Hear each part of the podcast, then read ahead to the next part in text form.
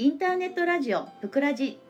こんにちは。夜の文具店文福堂のゆきねえです。ぷくらじは皆様のお便りが頼りです。ゆきねえのプロフィール欄質問を募集するからお便りお待ちしております。さて今日のお便りはしょこさんからいただきました。ありがとうございます。文福堂さんみたいなお店始めてみたいとアラフォーながら思うようになりました。お店を持つことで初め何か勉強されましたか？何かしていることが良いことありましたか？ありまえ良いことありましたら教えてください。何かしている方が良いことありましたら教えてください。この年では遅いですか？というお便りです。しょこさんありがとうございます。うん。まず、えー、っと文福堂を始めたのが2012年4月なので私は47歳の時に、えー、文福堂をオープンしました。うんと今あのショコさんが「アラフォーながら」って書いてあるんですけどアラフォーっていうのが40歳40歳なのか49歳なのかちょっとそこちょちょっとよくわかんないんでまああまりそこら辺がうん何歳なのかよくわからないんですけどあのアラフォーっていうことは40代。40代全然遅くないですよ。ややりましょう。やってください。やりましょう。あのえっとねまずねあの何かものを始める時にあのこの年じゃ遅いかしらとかあの年がいもなくとかあのそういうのはやめましょう。あの年を取ってるからこそできることってあるって私は思います。私も本当はこういうお店をあのー、もっと早くからしたかったですね。本当だったら。でも、えー、できませんでした。それは、えーと、やっぱ金銭的な問題ですね、まあ、子供たちが2人いるっていうのとあと,、まあ、あと、まあ、夫夫とうん一緒に働いていかないとやっぱ食べていかれませんでしたのでねそれ私も一緒に働いてましたからあと共稼ぎで働いてましたからなんかすごくじなんかね現実的な話ですけどまあねあの仕事するお店をねしたいっておっしゃってるからねすごく現実的な話になりますけどやっぱりタイミングがうんなかったという強行突破はしませんでしたね。あのとにかく子供たちを育ててからいつかはやりたいなっていういつかはお店やりたいなって言ってるうちに、まあ、あっという間に40代過ぎてしまったっていうぐらいな気持ちで。あの年がいもなくとかこの年で大丈夫かしらっていう年齢的なことは全く考えてませんでしたねもうとにかくプンプク堂をやりたかったんで47歳で始めたわけですそれでえー、っとお店を持つことで初め何か勉強されましたかっていう、えー、ショコさんのご質問なんですけどえー、っとね勉強ってしない方がいいかもしれませんねもしかしたらね。あのもちろんねあのビジネスのこととか、えーと、と経営のこととかうん経理のこととかそういうことは学んどいた方がいいのかもしれません。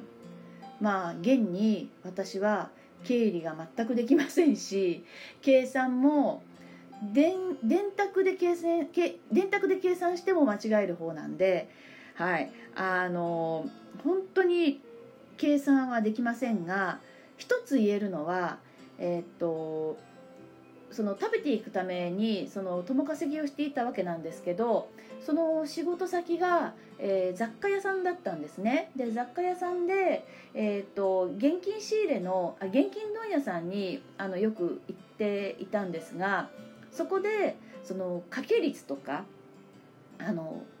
掛け率っていうのも学びましたしうーんあそっかこうやってあの小売店さんって儲けるんだっていうのがそこでまあなんとなく身につきましたし、まあ、それぐらいであとえっと、だからといってそれで勉強してしてるとは何もか勉強とは全く関係な考えていなくってそれがまあ日常だったんでそれがたまたまうんとまあうんとまあ植えつか植えつうんうんそれが頭の中にこう入ってただけで勉強とは特に考えてなかったんですけどあの勉強っていうのは逆にしない方がいいと思いますが私はむしろ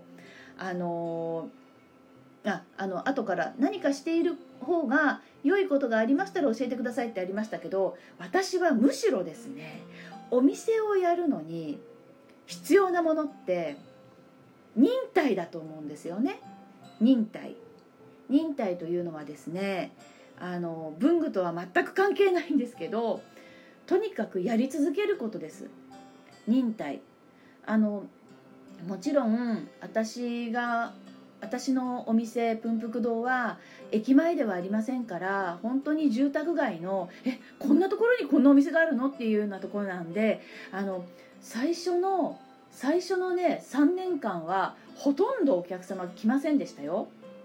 でもお店をオープンするにあたり夫と約束したことが一つあって5年は続けようっていう腹をくくったことですね。つまり5年赤字でもいいから続けてえー、っとその知名度を上げよう。そこから儲けようっていう。そのそれは2人で約束しました。なので雨が降ろうが槍が降ろうがお店は必ず開けてました。あのまあええあれですよ。あの定,、えーと、定休日は閉めてましたけどね。それでやり続けていましたね。もうね当時は夜7時から10時の3時間営業でしたでしたけどあの暇だとね本当に時間時間が経つのが遅いんですね。たった3時間なんですけど眠くなってくるんですよね。で日中働いてますからなんかねその疲れも出て眠くなってくるんですよ。なんかねあの時ほど時間が長く感じたことはなかったですね。忙しいとあっという間に時間って経つでしょ？で疲れないじゃないですか。もう最初の 3, 最初の3年間はねとてもしんどかったですね。あとえっと、一番大事なのは忍耐とあとえっと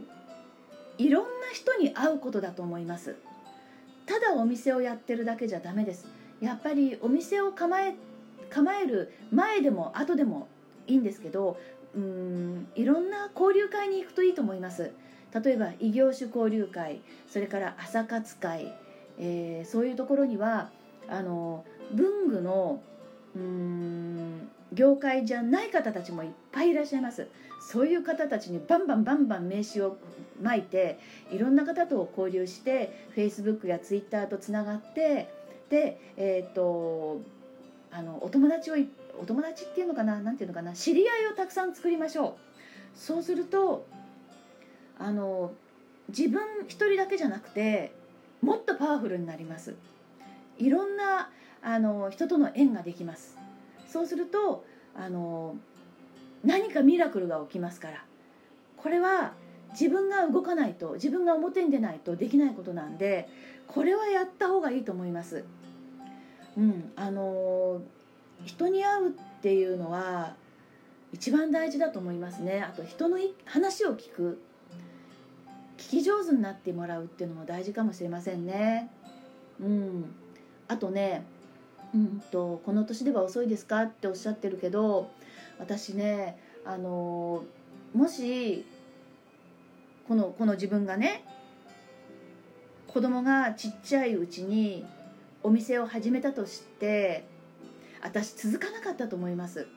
私はね。っていうのはあのその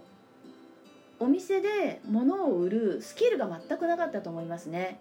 なのでえー、その20代20代ではやらないか。30代か。30代からお店やらなくてよかったなと思いました。もしかしたら40代後半でお店を始めたから今あの長続きしてるんだと私は分析しますね。私はね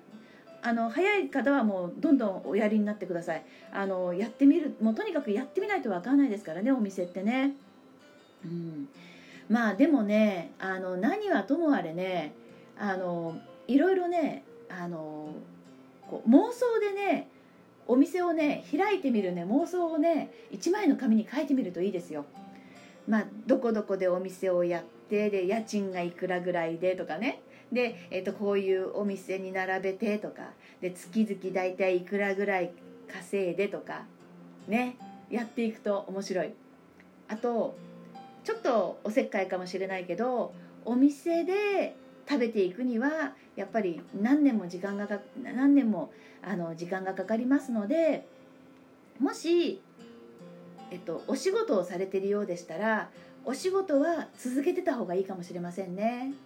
うん、それはあの気持ちもあのなんていうのかな気が楽っていうか